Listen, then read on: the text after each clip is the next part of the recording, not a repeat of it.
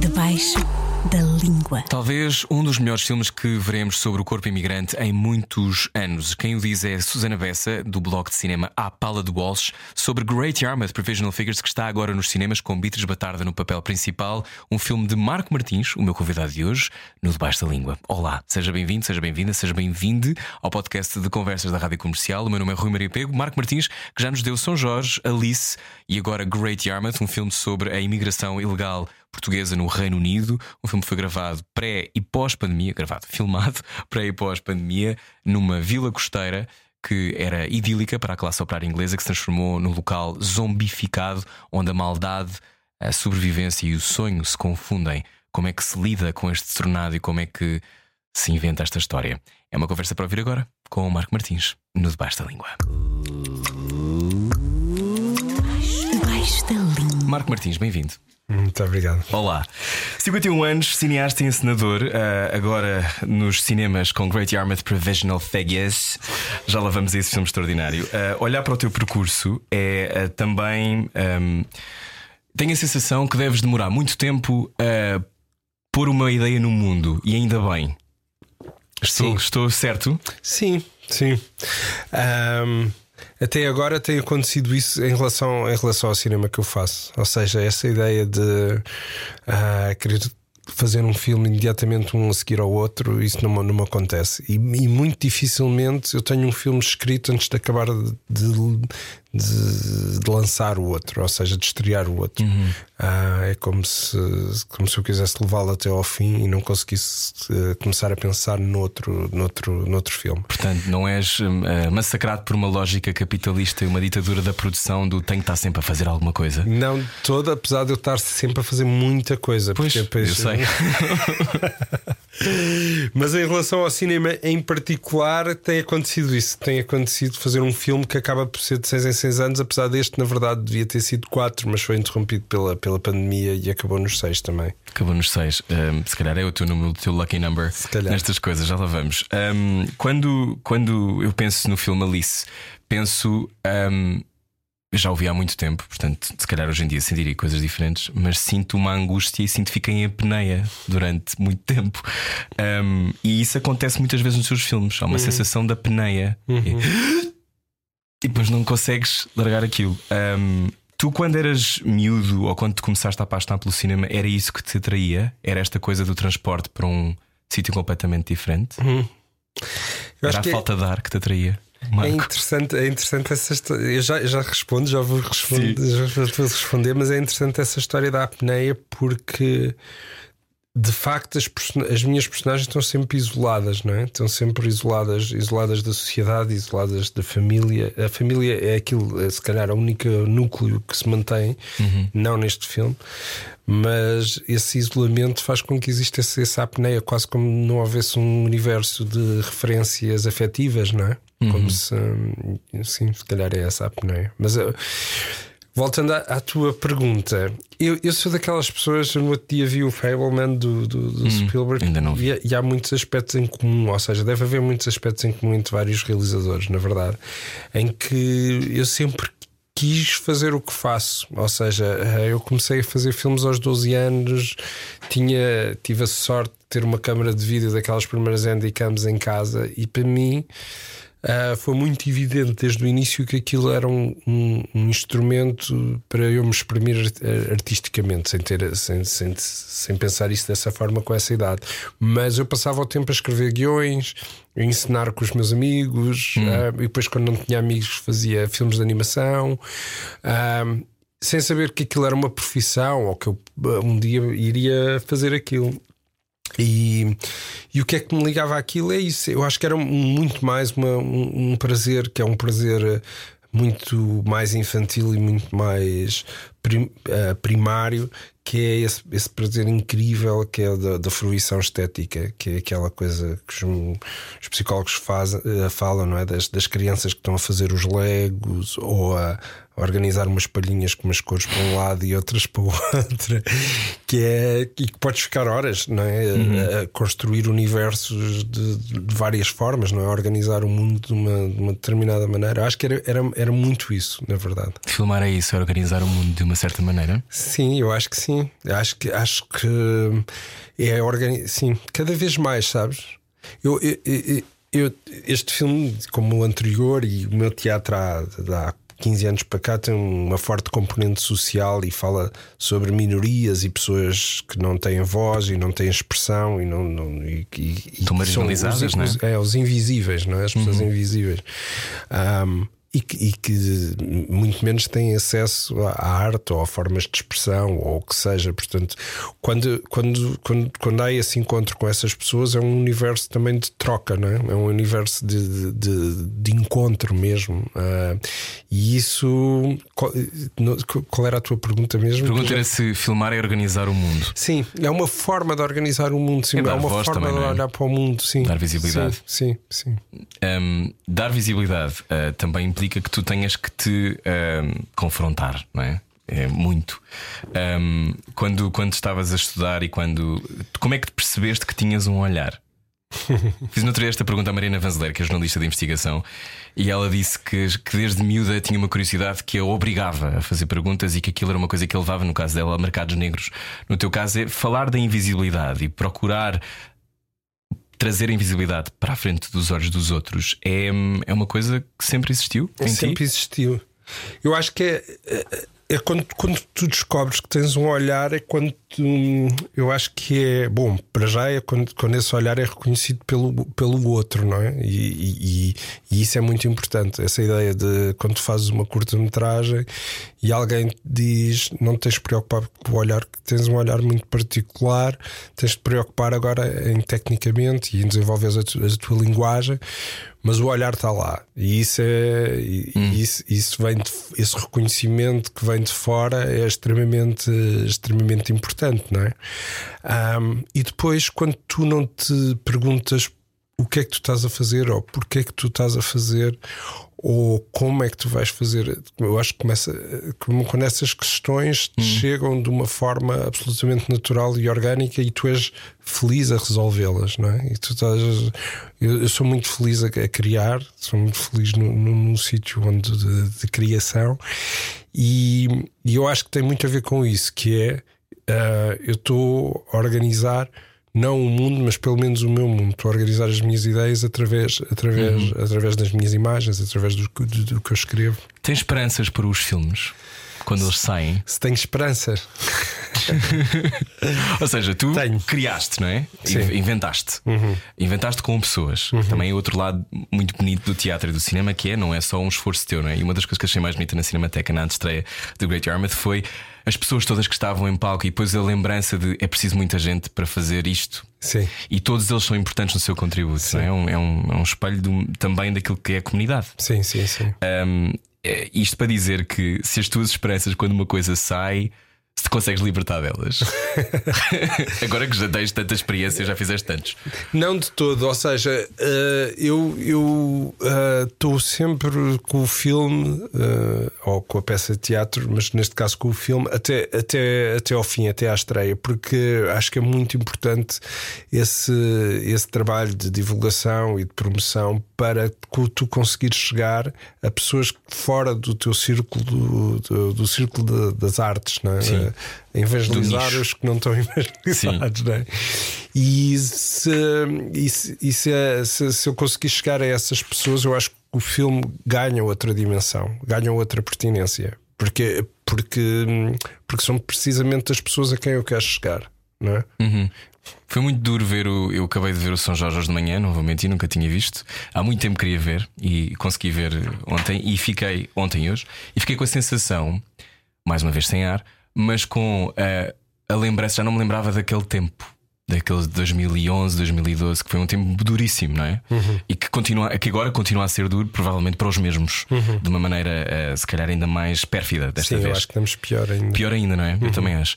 Não fazia ideia que havia quase 2 milhões de processos que eram uh, cobradas por 60 empresas uh, de crédito, não é? Crédito mal parado. ou seja, aquela, altura. aquela ideia, aquele, aquela ideia daquele homem que acaba a fazer cobranças difíceis era uma coisa que existia. Existia, sim. Foi, Existia. isso foi, foste tu e o Nuno que, que fizeram o filme, não foi? Não, na sim, altura? na, na altura fui eu, quer dizer, a parte do guião sou eu, depois eu chamo o Nuno na parte de pronto, quando começa co- como personagem, mas a ideia, a ideia de o Nuno, o Nuno tinha, tinha-me falado que gostava de fazer um filme de boxe e eu não, não me metia nada a fazer um filme de boxe, mas eu comecei a fazer um, um pouco como eu faço às vezes em certas circunstâncias, investigação sobre o que é que se passava naquele. E, e, aliás, eu acho que o filme não é um filme de boxe, acho que está Não. lá.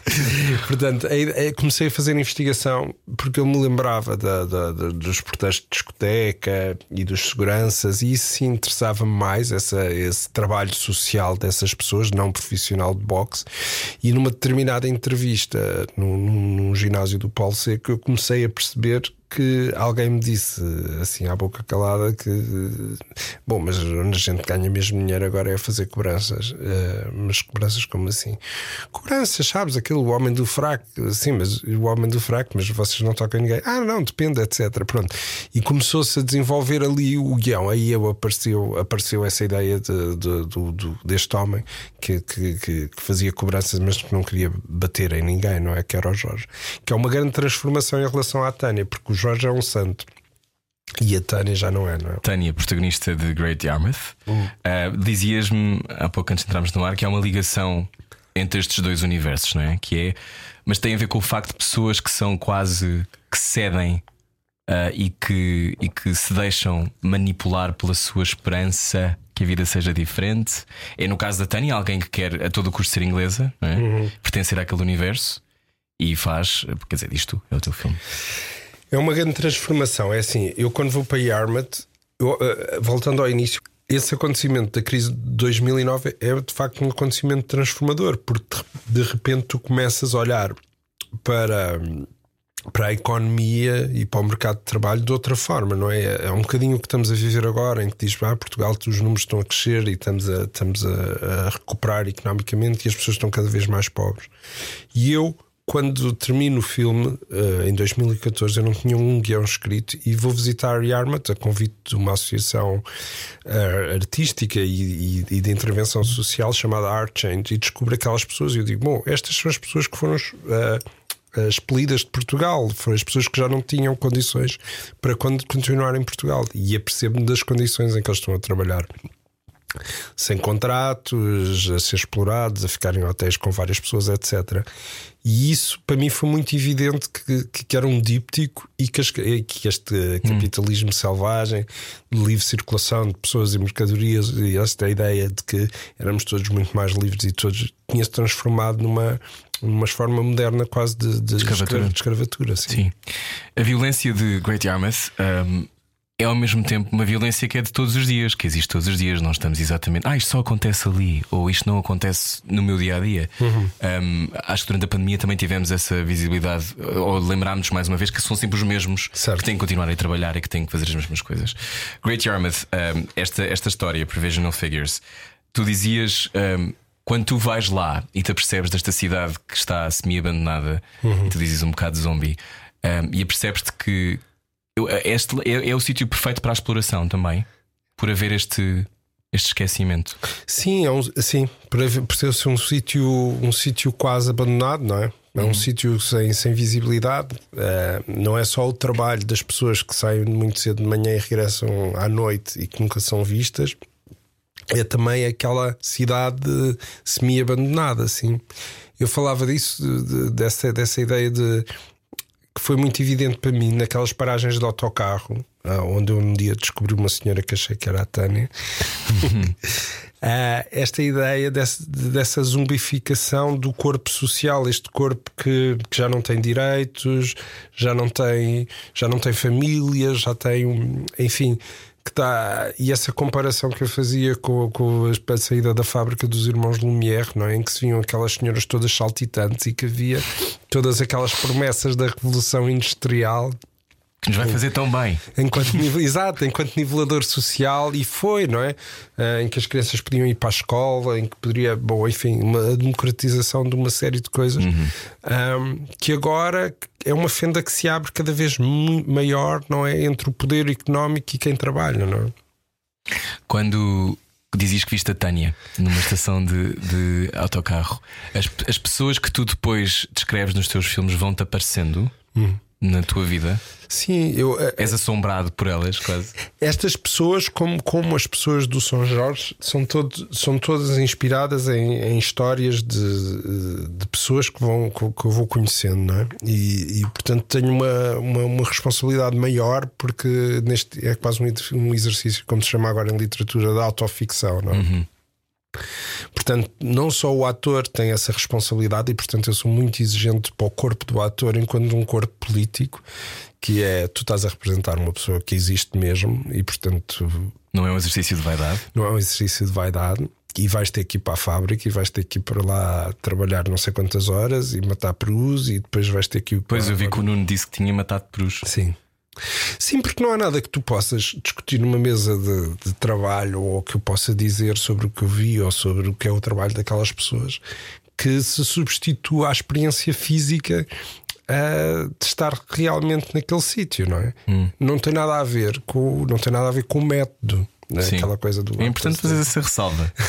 Gonçalo Waddington não teve de cair daquela ponte no claro, São Jorge. Claro, não é? claro. Não, nem, nem tem a ver com depois. Mas tem a ver com eh, viver aquela realidade e não ser uma ideia estética sobre. De, deles ficarem lá e, e, e, e, eu deixar de conseguir comunicar com a Beatriz Batarda porque ela é só a Tânia o tempo todo. Sim, não, sim, não sim. tem a ver com isso. Tem a ver com perceber através. De, é, a Beatriz descobriu a forma de andar, a forma de falar, uh, muitas coisas sobre a Tânia a numa linha. A voz. A voz da ainda, ainda bem que falas da voz, porque a voz é o mais difícil para um ator. É o mais difícil. Chegar à voz é mesmo a última coisa. Porque nós começamos por discutir, começamos pelas experiências físicas, o físico chega lá, mas a voz é a voz é muito interior, não é? E, e quantas vezes acontece tu estares uh, com um ator e está tudo certo, mas a voz não, pronto, não é a voz daquela personagem. Hum. E a nós adiantou-nos muito também a paragem da pandemia, porque porque corrigimos muita coisa na voz da personagem, na verdade. Falando disso, vocês começaram a filmar antes, não é? Antes. E de repente rebenta a pandemia. Uhum. Portanto, até vou fazer este filme em menos de 6 anos, de repente vou ter que fazer mais tempo. Qual foi, qual foi a vossa reação quando aquilo está a acontecer? Vocês já lá estavam aqui há, há muito tempo? Dois meses? Eu já estava lá quase há seis meses. Seis. Um, portanto, estávamos na, na segunda semana de rodagem. Inferno. Foi horrível, foi horrível. Foi, foi, foi, foi de facto traumático, pode-se falar de trauma mesmo, porque, uh, bom, Lisboa, Portugal entra em lockdown, uhum. mas se bem te lembras, a Inglaterra entra muito mais tarde. Sim. E eu queria continuar a filmar. Porque eu sabia que a minha família estava bem, entretanto íamos falando, estavam fechados em casa, mas lá eu continuo. E, e, e esta ideia de que se eu não acabar este filme agora, se calhar nunca acabo. E... Mas nunca acaba porque há uma pandemia, nunca acaba porque não sei se vou conseguir financeiramente. Por várias razões, porque financeiramente isso, não, é? não sabes se vais conseguir refinanciar o filme, porque há uma pandemia, porque uh, exato, porque há uma pandemia, porque a pertinência do próprio filme pode não ter qualquer pertinência daqui Sim, a porque um se o mundo se rasga ao meio, se calhar já não vamos estar a discutir isto, vamos claro, estar a discutir exato, outra coisa qualquer. Exatamente. Sim. Porque, porque é que interessa este problema dos imigrantes ilegais? Deixa de haver imigrantes, se calhar deixa de, deixam haver, de viajar, deixam de ficam viajar, em casa. exato, exatamente. Se estiver em casa. Um, Portanto, sim, não, foi isso, foi muito traumático e nós ia um bocado tipo a Herzog em Fritz Caral de dizer: não, não, vamos continuar, vamos continuar, vamos continuar, até, até onde eu podia que foi quando nós fomos mesmo mandados regressar pelo governo português e apanhámos o último voo de, de Inglaterra para Lisboa. Porque eu não queria mesmo voltar, eu queria continuar a filmar. Uhum. Um, depois tivemos uh, muito tempo parados, portanto, quase mais de seis meses. Que me salvou porque eu fiz um documentário sobre o Ballet Gulbenkian, entretanto, chamado O Corpo que Dança. Uhum foi a minha terapia né, para esse tempo, senão acho que tinha completamente enlouquecido. E, e voltámos como uh, uma das primeiras equipas a arrancar no Reino Unido, portanto éramos um bocadinho uma cobaia, mas isso permitia-nos ter um refinanciamento do BFI, do British Film Institute, gigantesco, ou seja, o filme duplicou de orçamento. Mas depois nós estávamos encerrados nos quartos, uh, as pessoas, os trabalhadores das fábricas tinham que ser testados, ficavam um dia num hotel e depois é que iam para o platô. Portanto, havia. havia, havia Os perus também foram testados. os é? perus também foram testados. Portanto, havia tantas regras que um filme que, pela sua temática, pelo guião, enfim, já tinha um peso, passou essa claustrofobia, passou, passou para nós. Portanto, havia um lado quase ah, de Espelho. espelho. Uhum. Hum. E eu acho que isso ajudou ah, de uma forma perversa muito a Uma ao- sensação de angústia. da sensação de angústia que passa naqueles rostos, rostos dos atores no filme, que Uhum. é bastante grande. Sim. Um, a voz foi uma das coisas que mais me, me impressionou. Um, impressionou muito o filme. Eu disse isso há bocado. Eu fiquei emudecido depois de sair, fiquei mudo, não conseguia dizer nada. E acho que é uma coisa. Eu lembro-me na altura, eh, estavam dizer, ah, mas anda a um copo, porque. E eu não queria, eu queria ir para casa. Um, Eu, eu fiquei muito. ahm, fiquei muito impressionado a primeira vez que, que houve um, um crítico português, por sinal, que viu o filme e disse-me, não sei se é o primeiro, mas ele disse-me: Eu acho que isto é o primeiro filme de choque português, é um filme de, de trauma. Ah, não... E como é que eu cheguei lá? Eu acho que tem muito a ver com, com, com a impressão, com um- uma, uma espécie de quadro mental que eu fui criando em relação às histórias que eu ia ouvindo daquelas pessoas. Porque aquilo é um exercício de tu contas-me uma história e eu construo em cima do que tu me estás a contar, porque eu não tenho acesso ao que tu me estás a contar. Só não que- viveste. só que para mim aquilo tem um, um, um rebound muito maior. É assim como, como se batesse de uma forma muito, muito mais forte. E depois ah, é isso. E depois essa experiência da pandemia, tudo junto, acho que, acho que deu esse filme choque de alguma forma. Um, a personagem da Beatriz Batarda, que se chama Tânia, uh, põe pessoas nos hotéis, Uhum. moram três. Ou seja, isto não é mentira, estas coisas acontecem, isto acontece neste Sim. momento, imigrantes ilegais, e acontece provavelmente também em Portugal, com Sim, outros imigrantes em ilegais. Portugal até bastante pior, Pior, é? nas Como estufas nós- no- no Alentejo, As não é? estufas e ali, ali na moraria, aquelas 10 pessoas a, morrer, a viver no a morrer, neste caso, no mesmo sítio, com 10, 10 bilhas de gás, porque cada um usa a sua bilha, etc. Enfim, Sim. Um, ou seja, não, mais uma vez, não é um cenário distante. não. Um, uma das co- coisas que mais me marcou foi quando, quando ela recolhe os passaportes. Hum. É aquela coisa do eu agora tomo conta. Não é? Hum. e, e depois esta duplicidade desta pessoa que simultaneamente toma conta, mas tem a sua própria história e tem a sua própria vontade, Uhum. que é eu quero pertencer aqui. Uhum. É isso que todos queremos? Pertencer a algum sítio? Ela definitivamente, ela definitivamente há uma, há uma espécie de. É muito engraçado que é, apesar de ser um, um- um lugar terrível, há uma espécie de English Dream das pessoas que vão para lá. Porque para nós, e isso eu acho que também é bastante im- impressionante naquele lugar, e espero que passe no filme, a Inglaterra sempre foi um sítio de, não diria de sonho, mas um sítio muito mais evoluído, onde aconteciam as coisas eram de outra forma, não é? 20 Então, anos à frente. Era 20 anos à frente, exatamente. E de repente nós ah, encontrarmos aquele, aquele lugar é também um choque, não é? Aliás, uma das dificuldades que eu tive no início no- do processo era que ah, nenhum daquel, nenhuma daquelas pessoas, e portanto eu tenho que lhes agradecer muito, e, e- e- e, de facto o filme deve muito àquelas pessoas, porque nenhuma daquelas pessoas queria contar aquela história. Não é evidente esta ideia que nós temos de ah, esta pessoa tem esta vida e vou contar. Não é evidente que aquelas pessoas queiram ver a sua história contada, elas querem ver a sua história não contada. Cabe-nos a nós que estamos neste lugar né, dizer: "Mas espera, esta história precisa ser contada. E aí há uma negociação, não é? Uma negociação entre, entre o que é que aquela pessoa conta, o que é que eu mostro, o que é que. E até porque para proteger a própria família, para se proteger a si próprio, para, enfim, os amigos. As histórias que eles contam sobre o que é que se passa ali, muitas vezes são muito distintas sobre o que de facto se passa ali, não é? Como é que defines essa linha? Essa linha É uma coisa que atravessa a tua filmografia, não é? é. Uhum. Como é que defines? Eu, essa, essa, essa linha defino-se de, de mim para, para, para comigo. É uma linha que eu defino sozinho.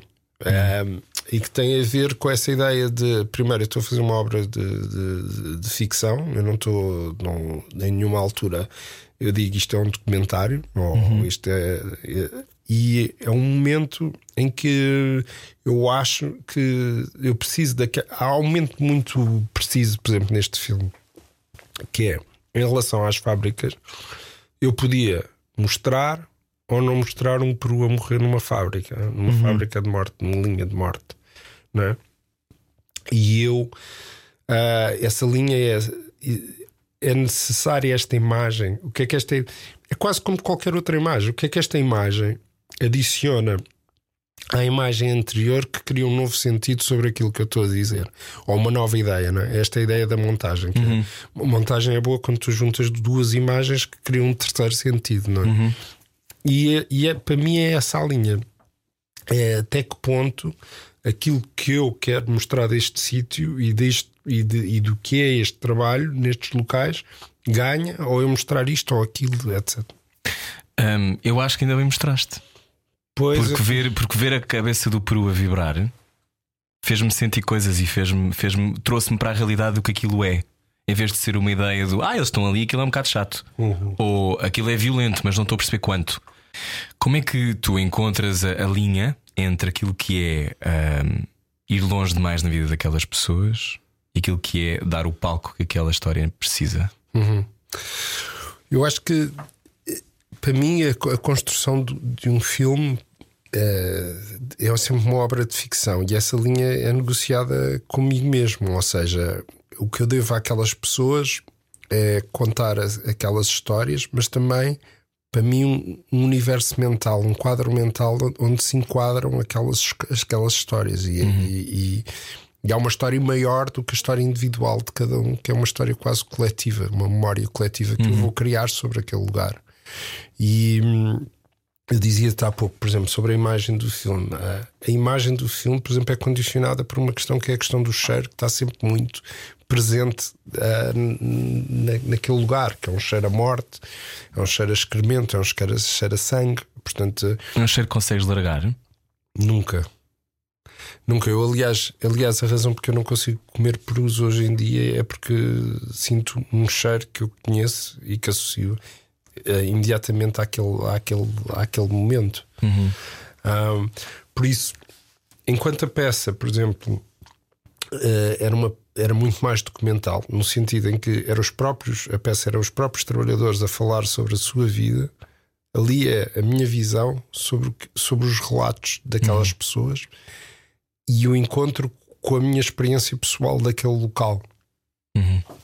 Um, eu lembro-me que de uma das imagens, sem revelar imenso do filme, mas uma das imagens daquela da linha dos perus a chegarem, as pessoas a tirarem, as, ou seja, aquela coisa completamente automatizada e ausente de consciência, não é? Tu estás ali como se fosses uma máquina, mas ao mesmo tempo que isso acontece, há depois o reflexo disso no final do filme que eu achei bonito, mas há aquela sensação de que ah, aquelas pessoas, para sobreviverem, não podem nunca ter um pensamento sobre aquilo.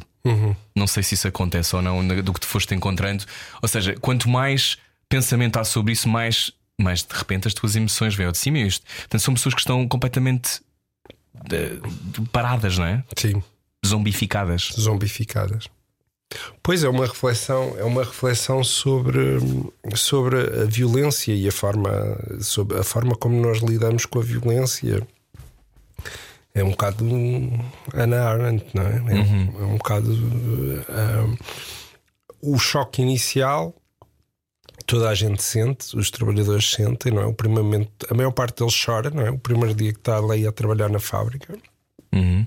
Uns vão-se embora, nunca mais voltam, e outros continuam. Pronto, e isso, é- isso é a grande decisão, não é? Que é a decisão, eu, eu preciso disto. E se não for isto, se não for eu, outra pessoa fará Uhum. e tu continuas a trabalhar ali. Na peça havia um- um- uma, uma frase da Elizabeth Costello que eu gosto muito, do Coates, que é aquela personagem que, que fala sobre animais. E ela diz: A única razão que nós matamos o peru é que ele não fala. Por isso é que eu, por isso é que eu tenho aquela imagem do peru a abrir a boca, quase como se ele falasse, porque se o peru se conseguisse dizer, por favor, não mate, porque tu no peru estás a dizer, não mates, não é? O corpo agita-se, os olhos ficam maiores, há o medo, 100% o medo no animal, e no entanto tu matas. Sim, o que é que é preciso, não é? Se ele falasse. Se ele falasse, se ele falasse. dessa ideia. Se eu falasse. Ahm, E em relação, em Diz, relação- diz. era muito essa que falas, de, falas destas linhas de morte, não é? Uhum. Ah, aquela imagem final é o, é o meu género de happy end, não é?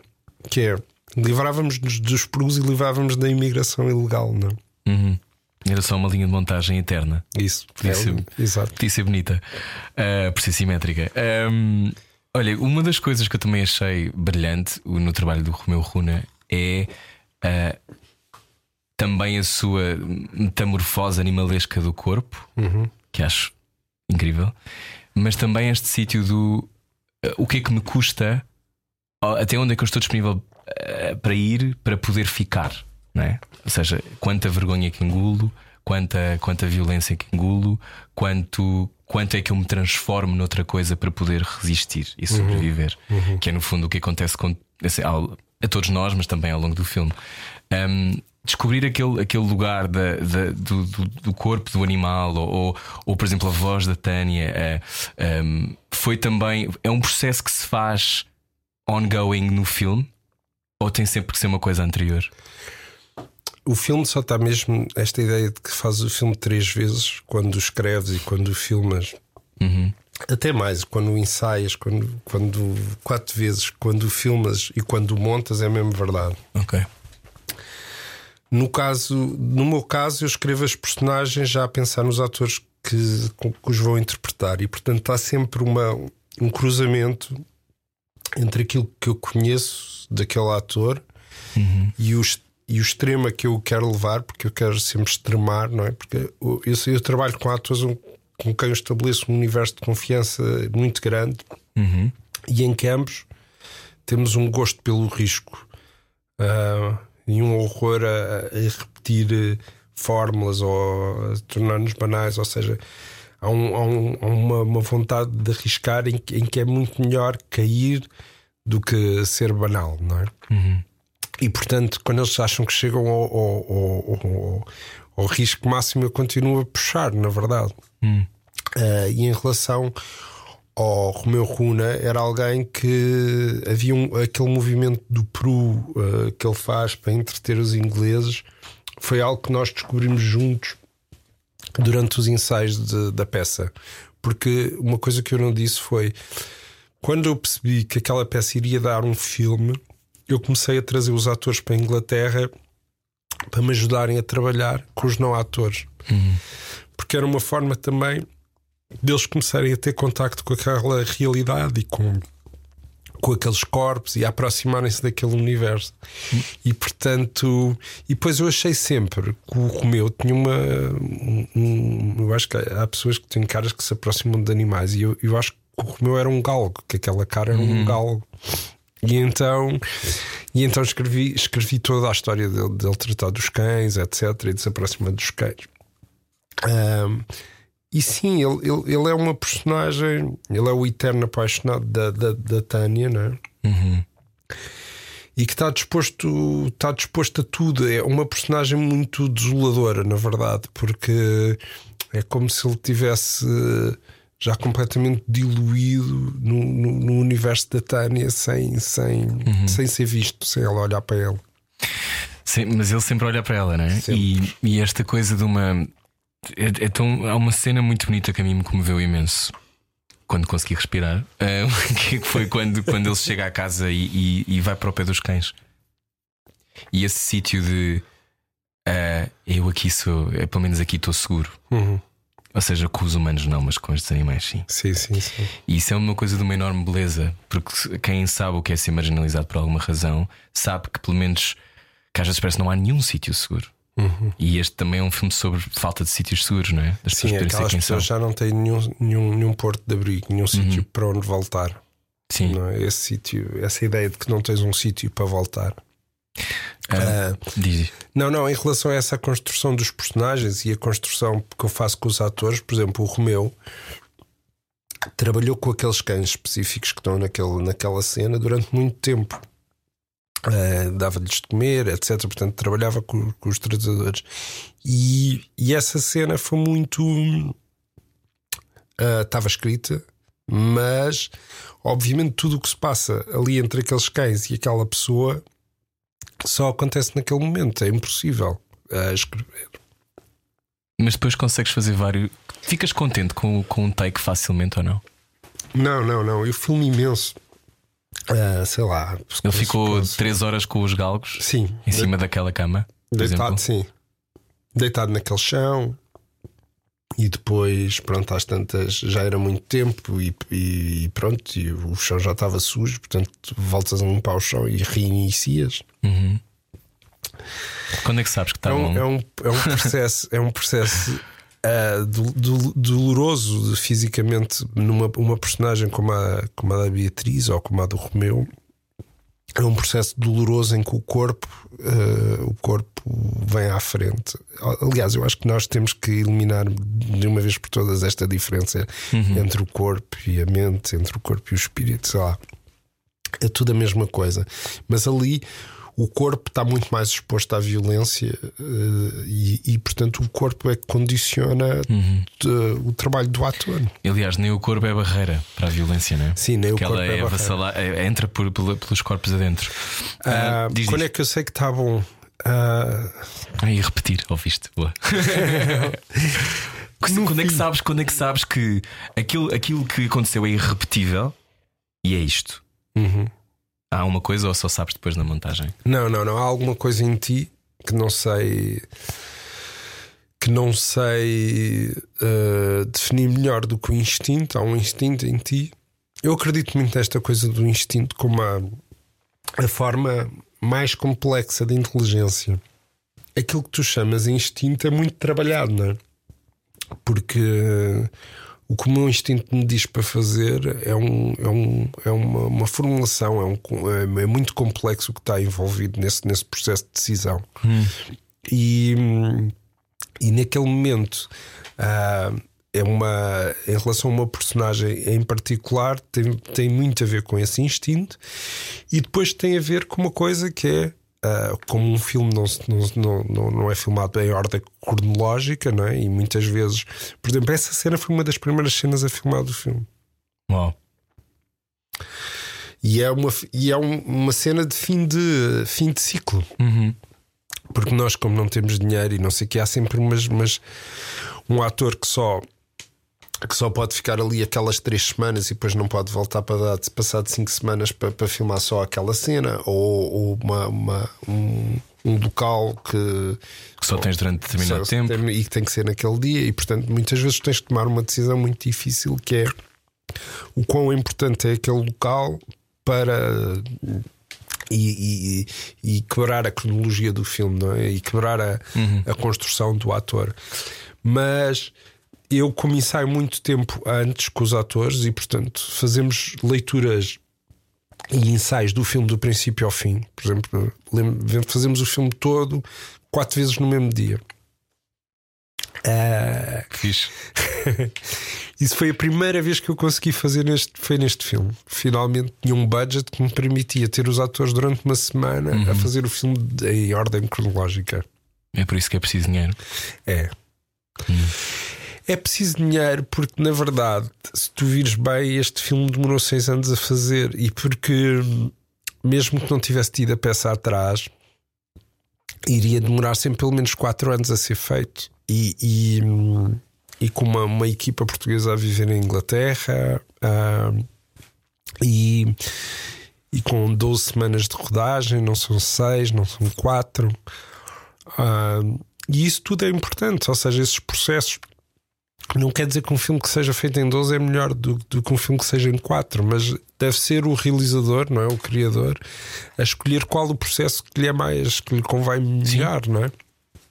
E, e, isso é que também faz esta diferença entre os filmes, não é? De uns filmes serem diferentes uns dos outros e não parecerem que vêm, vêm todos da mesma forma Uhum. ou que respondem todos a uma, a uma economia uh, comum. Uhum. O que é que aprendeste sobre ti? Eu acho que tu estás sempre, estás sempre a, des- a descobrir. No meu caso, eu sou muito uma- uma- um, um criador bastante obsessivo. Ahm, e portanto descobri um novo limite dessa obsessão, que é as pessoas dizem sempre aquela coisa no cinema, não é só podes ser realizador se estiveres disposto a matar, a roubar, a substituir-te pelo teu filme. E neste filme eu percebi, percebi isso, não é? Que eh, naquele momento de, por exemplo, da pandemia, para mim ah, era, era, era crucial acabar aquele filme. Apesar de tudo, ah, esta coisa. Que, porque para um artista, esta coisa de ah, a arte e a vida, isso, isso não existe, é tudo a mesma coisa. É tudo a mesma coisa. Eu existo ah, através daquilo que eu crio Hum. e fora daquilo que eu crio, mas, mas, mas, mas não há essa divi- divisão. Não há é? pausa? Não há pausa, não. Isso é uma canseira ou não? Infelizmente não há pausa. É uma canseira, é. Principalmente para quem vive à tua volta. Olha, quando, quando este, este filme é extraordinário e falaria muito mais tempo sobre ele, mas também gostava só de puxar isto: que é quando estás a fazer, por exemplo, uma série como o Sara, Bastante, bastante, mais diferente, ligeiro. Bastante sim. mais ligeiro. Eh, também tens este processo de obsessão do agora tenho mesmo que ler todas as TV7 e as que encontrar. Tenho que ir ver eh, a CMTV durante dois anos. Tipo, como é que quando criaste, quando cri- fizeram o Sara, que foi um mega, mega sucesso e que também gostei muito, parabéns. Obrigado. Um, em 2018. Quando vais a esses processos, eh, é da mesma maneira, porque fizeste televisão, não é? Que é diferente. É, eu, Sara, para mim foi, foi, foi, foi um lugar onde eu fui muito feliz e um processo onde senti mais liberdade do que normalmente sinto, porque ah, eu estava a falar sobre uma coisa que eu conhecia muito bem. Nesse sentido, eu conhecia muito bem o mundo dos atores, o mundo da televisão, o mundo da, da, lá, do teatro, do cinema, portanto, tudo aquilo que eu estava a falar eu conhecia. E isso abria-me uma possibilidade de, de perversão daquele mundo muito maior, porque era como se fosse o meu mundo, eu estava a falar de mim e, portanto, eu estava intitulado a fazer o que eu Legitimado, quiser, claro. legitimado a fazer o que eu quisesse. E isso é muito diferente de um processo, por exemplo, como o Great Yarmouth, em que eu tenho muito, tenho que estar lá muito tempo, tenho que perceber muito bem o que é que se passa, tenho que e, e que estou a falar sobre outras pessoas que não sou eu, não é? Porque Sou eu também, mas, mas, mas sobre outro, outro universo. E ali, ah, pronto, e depois tinha um lado muito catarse, o Sara. Por exemplo, estava a escrever com o Bruno e com o Ricardo Adolfo. E devo dizer que o que eu gostava mais de escrever e que pedia sempre para ser eu a escrever era as cenas de novela. Mas era para tu poderes finalmente. Ah pá, adorava. No fundo, queres fazer novela, Marco Martins. Adorava, No fundo, queres ir fazer a próxima. Exato, exato, exato. É Porquê que era tão bom para ti? Porque. Porque, porque era, era, era ir a uma. A uma ter uma a uma, a uma, simplici- uma, uma, uma, uma, uma simplicidade que raramente tu, tu, te, tu te permites. Era fazer um, um, bolo com 2 kg de açúcar, estás a ver? era. Sim, é essa ideia de. de sim, é de, de fast food, não é? Essa ideia de, daquilo que, que resulta im- imediatamente e, portanto, era muito catártico para mim. Não tens que ficar seis anos a pensar sobre aquele texto. Não, não tenho, não tenho. Qual foi, qual foi a, grande, a grande alegria desse processo?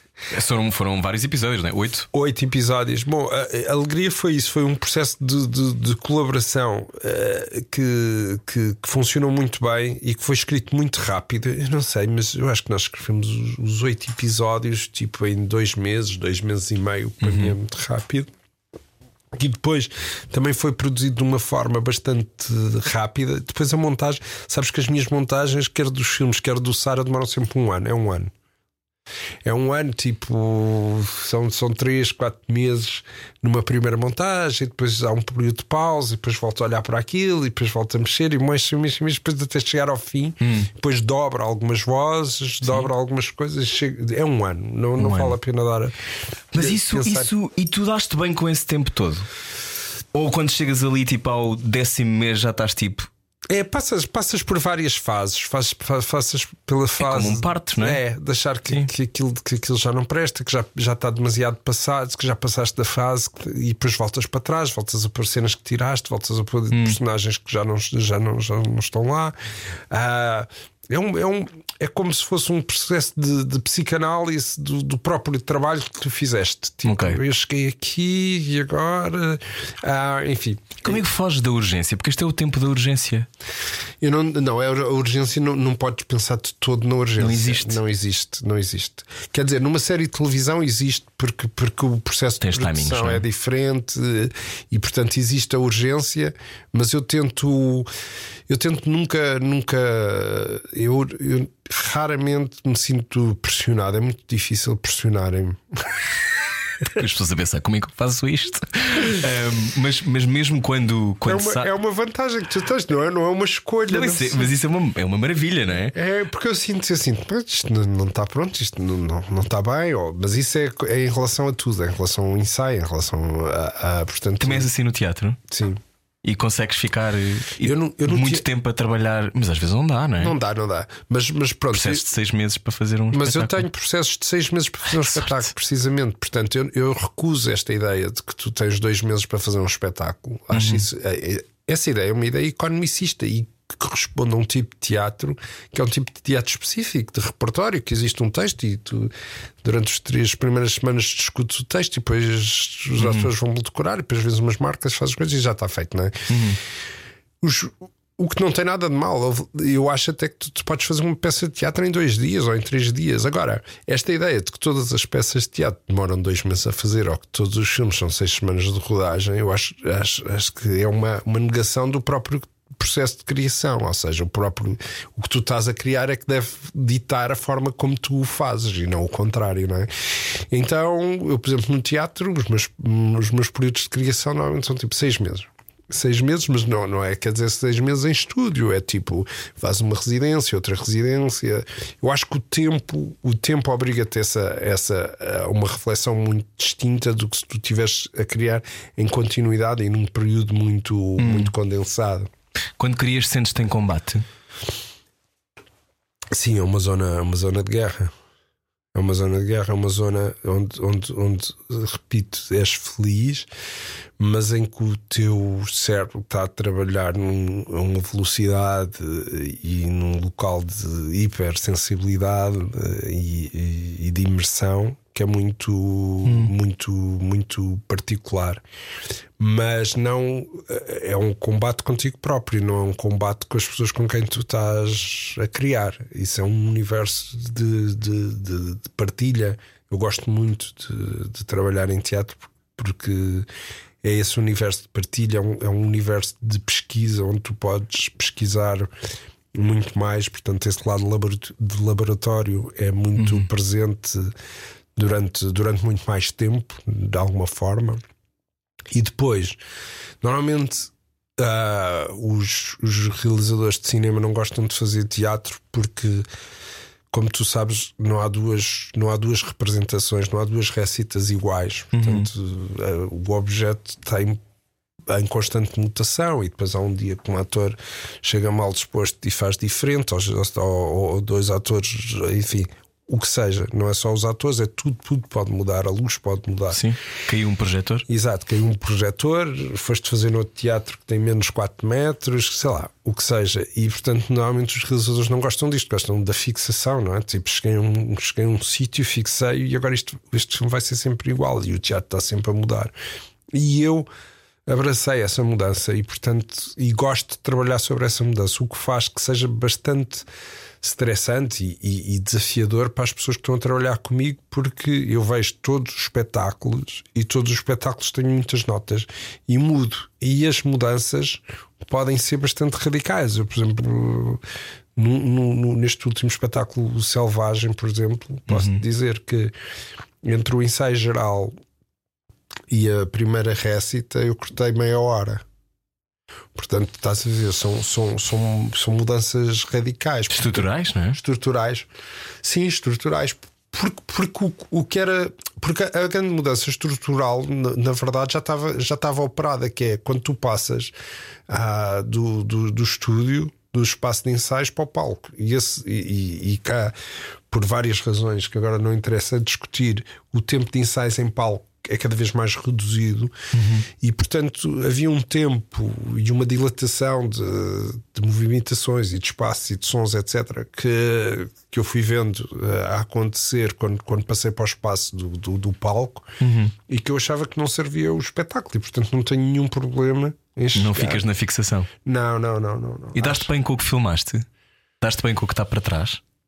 Porque lá está, porque o filme tem esse objeto que está ali, sim, é? sim. que pode ter outras interpretações ao longo do tempo do teu olhar e do olhar das pessoas que o encontram novamente, mas está ali, é sim, aquilo. Sim. Eu raramente estás a falar por exemplo, de voltar a olhar para os filmes que fiz. Sim, ou... Ou, se estás, ou se estás bem com aqueles momentos, porque, por exemplo, hoje em dia, eh, cada vez mais as pessoas têm uma percepção sobre a sua, eh, o seu eternizar através desta coisa que são os fósseis do futuro, não é? Que é aquilo que nós deixamos hoje, não é? Certo. É uma impressão digital para sempre. Um, antigamente não tínhamos todos esta leitura. Tu, tu, sim, porque fazias um objeto que fica. Daste bem com, esse, com esses objetos que ficaram? Sim. Sim, acho que é, acho que é a única. E os teus fósseis? Sim. é a tua única possibilidade de, de, de, de, te manter em movimento, não é? É deixares aqui estes teus fósseis, não é? Que vão, que vão, que vão, que vão continuar a existir para, para além de ti. Hum. Ah, e que. E, e, pronto, e contarão outra história, não é? De, as pessoas, eu gosto muito de pensar isso, não é? O que é que, que daqui a 100 anos as uhum. pessoas olhar para o teu filme, o que, é que, que, é que, o que é que verão ali. Mas também gosto de pensar que, que será sempre um objeto que suscitará algumas questões. Eu acho que essa é. Acho que ainda não falámos disso, mas eu acho que a arte do artista em si de, de, que deve ser um ser curioso e deve acho que a curiosidade é assim, uma das maiores virtudes de um artista uhum. uh, e, que, e que deve colocar muitas questões. Acho que os, os, os filmes devem colocar questões e não respondê-las. Acho que muitas vezes hoje as pessoas vão um bocadinho ao cinema ou ao teatro para, para, para se sentirem bem, um bocadinho quem vai, como quem vai à missa para escapar. para escapar. E eu acho que o cinema e o teatro deve desinquietar, precisamente. Uhum. Deve, deve, deve, deve, criar questões, deve abrir fendas, porque, porque há poucos sítios no, no, na, na, sociedade no, em que nos movemos que faz, tenham essa função, não é? De uhum. desinquiet, desinquietar. Sim, não temos que nos sentir seguros o tempo todo a ver alguma coisa, não é? Exatamente, exatamente. Um, quando, quando pensas, uh, por exemplo, uma das coisas extraordinárias que acontece em Great Yarmouth também, curiosamente, a mim marcou-me imenso pela cara dele, que é o Bob Elliott, é? uhum. estavas a falar. E é que esta coisa da maneira como as palavras são ditas e a maneira como aquele tempo é um tempo dele, mas é o tempo da natureza e é o tempo da, é o tempo da, daquela paisagem. Uhum. Um, isso também interpela quem vê.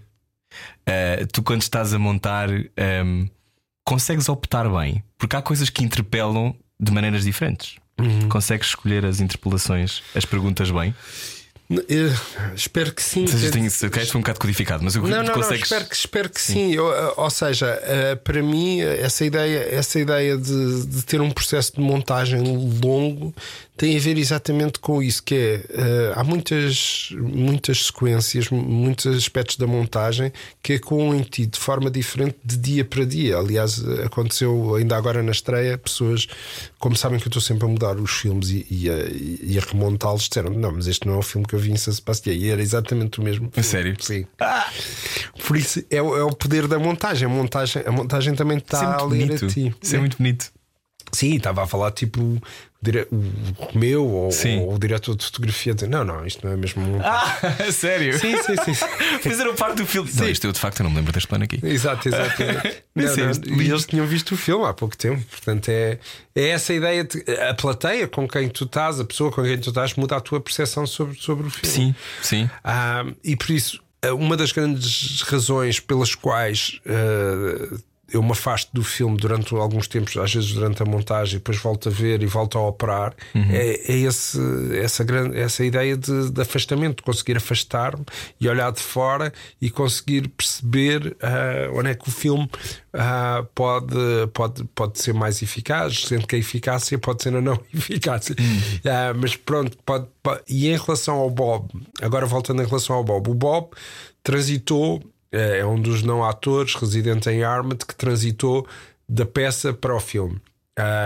E é o único cuja história que ele conta Ele não é ator. Não. Ele, ele encontrei na. Ele é extraordinário! Pois ele é. O quê? é. Eu não sabia! Eu não sabia isso! Ele é extraordinário! É incrível. É incrível. Ele tinha O aquele. tempo dele é um tempo que não se inventa. É. Se Isso- calhar é por isso. é verdade, é isso que estás a dizer. É- Ele tem um tempo que é dele. Eu lembro-me quando, quando a primeira vez que eu trabalhei com ele em estúdio foi o- o- uma pessoa com quem eu trabalho muito também em projetos, que era o Zé Pires, que, que o encontrou e com quem começou a falar. E nós mal o, mal o conhecemos nas ruas de Armad, ahm, ah, pensámos pronto, que, que era uma pessoa que queríamos, que queríamos ter no espetáculo. Ahm, a primeira vez que ele esteve em estúdio, ele contou uma história muito parecida com aquela que conta no filme.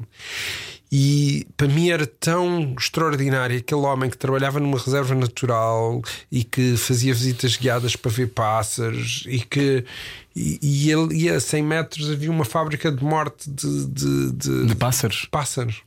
Ah, e, e agora, quando, quando o filme em Glasgow, houve alguém que disse: Não, mas ah, ah, como é que tu inventaste isto? Eu disse: Não, isto, isto não se pode inventar, não é? Não, não, não vais inventar uma personagem destas no meio deste sítio que. Mas o facto é que ela. É que ela, é que ela vontade de chorar.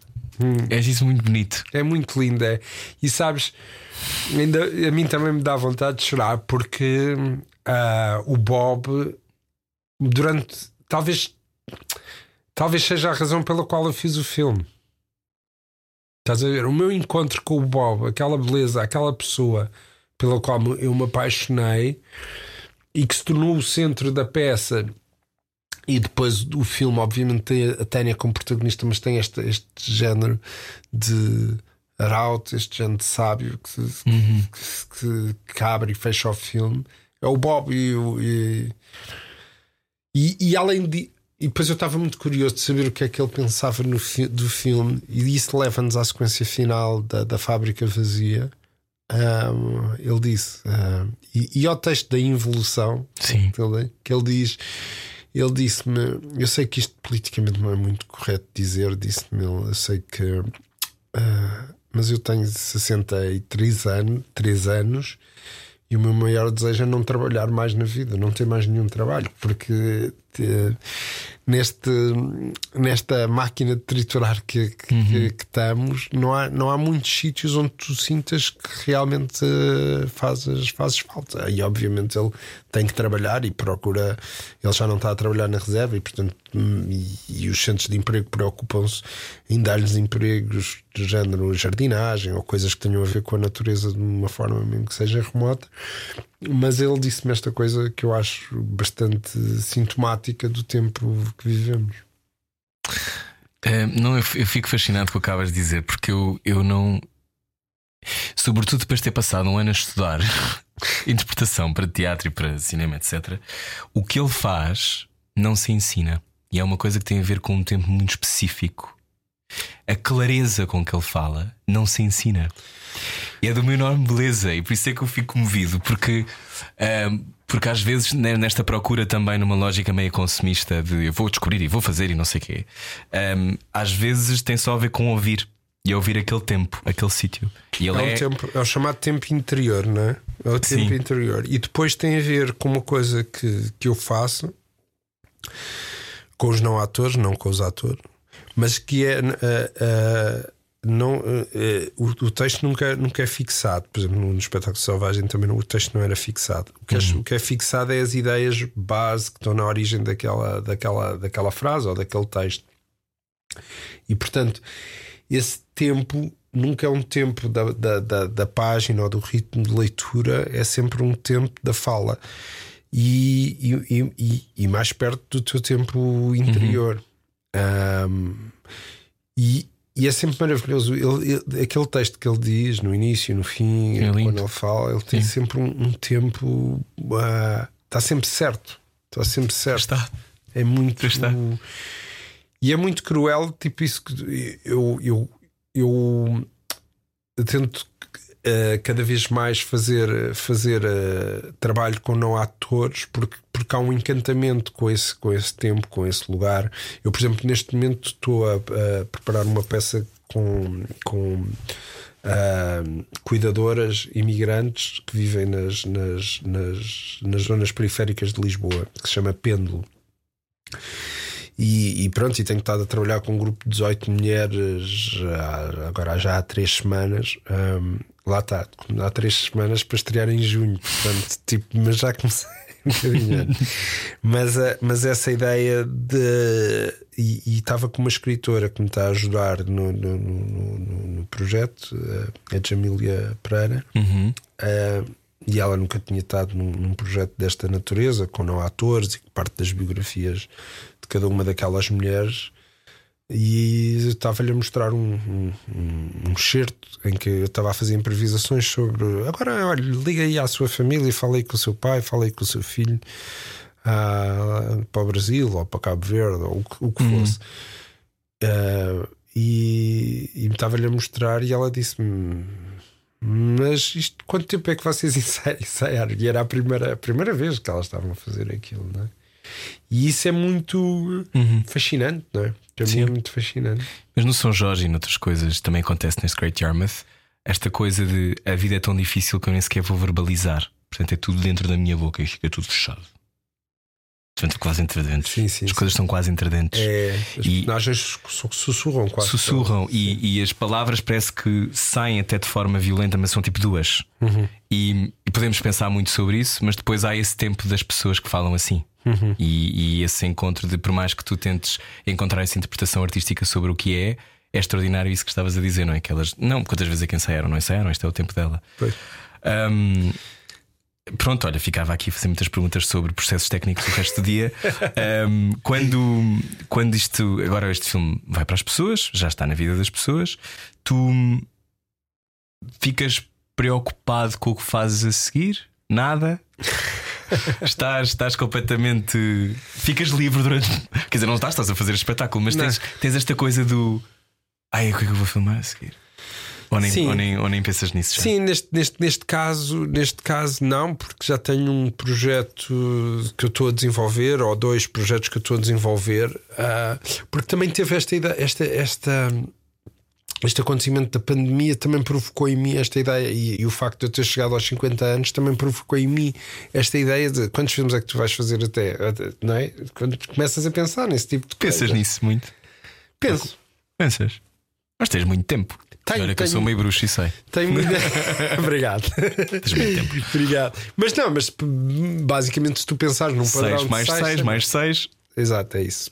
Se pensares num padrão de 6, não, e penso, e penso também que, que as pessoas à minha volta também, eu penso que, que com que eu quero trabalhar e, e elas querem trabalhar comigo, não merecem também que eu faça um filme de 6 em 6 anos, porque eu vou fazer também outras coisas e sou feliz noutros lugares.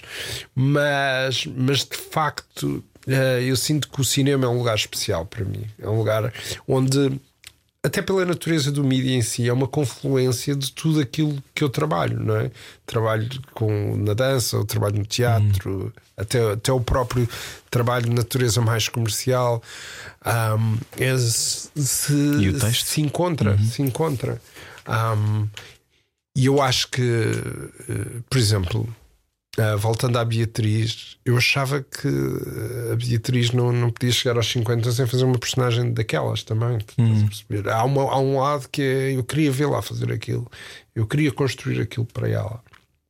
E, e foi muito violento, foi um trabalho muito violento de, de, de, de tirar aquela pessoa do, do sítio onde estava Uh, e, e trazê-la para Yarmouth e começarmos a escavar os dois aquele sítio. E portanto é um lado de grande complicidade. Nós somos amigos desde pequenos. Uh, é um lado de grande complicidade e um grande, grande risco, mas corremos os dois juntos, fazemos, percorremos os dois juntos. E correram muito bem. obrigado. Gostei muito. Muito obrigado. Great Yarmouth Provisional Figures uh, já está nos cinemas. Esta conversa irá para o ar depois de estrear, mas uh, já está nos cinemas. Um, alguma coisa que queiras dizer a quem não conhece o teu cinema ou que, ou que primeiro se calhar tem que respirar antes de entrar? alguma coisa que queiras dizer sobre o filme que ainda não tínhamos falado?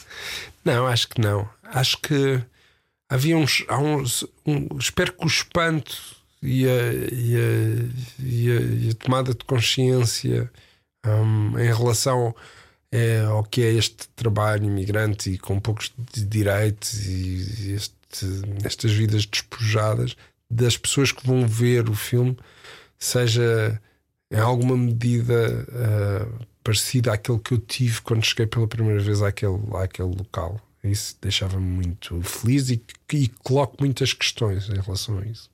Não te perguntei o que é que te provoca espanto. O outro. Sempre o outro.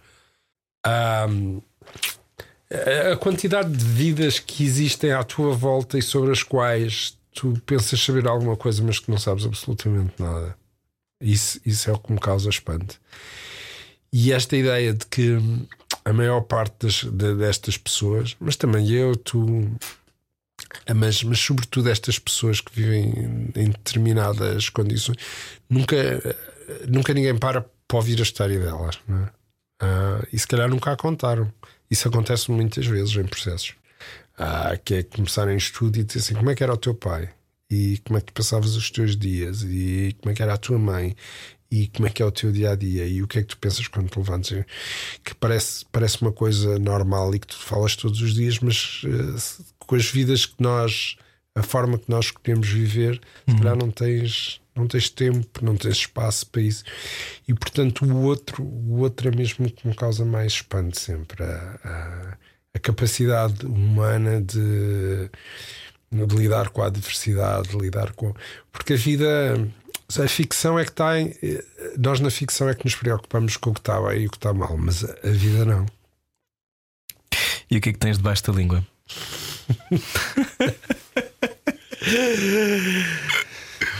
Não sei, não sei. Dizes tudo o que queres dizer? Ou dizes nos teus filmes? Sim, nos meus filmes, sim. Na, na, na, no dia a dia, não. Acho que, acho que nós, nós devemos, devemos, devemos ter muita. Sim, sim, sim. Devemos ter muita muita atenção ao que dizemos e o que dizemos, não, não, não como uma forma de, de, nos censurarmos, mas como uma forma de não nos arrependermos rapidamente daquilo que, que, que dissemos. Acho que uh, há aqui um aspecto importante também que nós uh, uh, passamos por ali, mas que, é, que eu acho que é muito importante, que é esta ideia e que tem a ver com essa ideia também dos quatro meses e dos seis meses e tem a ver com a importância também da cultura e que papel é que a cultura tem uh, na nossa sociedade. E, e, eu acho que por exemplo um filme como este tem, tem um, um, papel que é, vai muito maior, é muito maior do que o próprio objeto em si, que transcende o próprio objeto em si, mas que eu acho que é muito importante, e se calhar é isso que eu tenho debaixo da língua, hum. que a arte não, não, não, não responda a nenhum tipo de, de, de agenda política ou moral, ou que a arte seja sempre um espaço de liberdade, porque ao longo da história a arte foi sempre instrumentalizada de várias formas, mas conseguiu, os grandes artistas conseguiram sempre resistir a isso e ter uma voz que seja uma voz individual. E o facto de eu fazer filmes nestes últimos dois de natureza social é uma decisão pessoal e que vem do meu encontro com aquelas pessoas e de passar dois anos a viver com elas e ouvir as suas histórias. E não vem de ninguém me dizer que agora devemos fazer isto ou que devemos fazer isto. E portanto isso, ou que dá jeito de fazer isto. ou que dá jeito de fazer isto ou para justificar o dinheiro que se gasta em cultura. O dinheiro que se gasta em cultura é um dinheiro como se gasta em investigação científica. Um vai dar alguns remédios, algumas coisas não, aparentemente não vai dar nada, mas talvez seja esse que daqui a muitos anos seja o mais importante. Tinhas imensas coisas debaixo da língua, Marco. Obrigado por teres vindo debaixo da língua. Marco Martins, Great Yarmouth Provisional Figures, já está nos cinemas e uh, pode ouvir esta conversa sempre quiser em podcast. Em Portugal, debaixo da língua significa estar quase a lembrar-se de uma coisa. Debaixo da língua.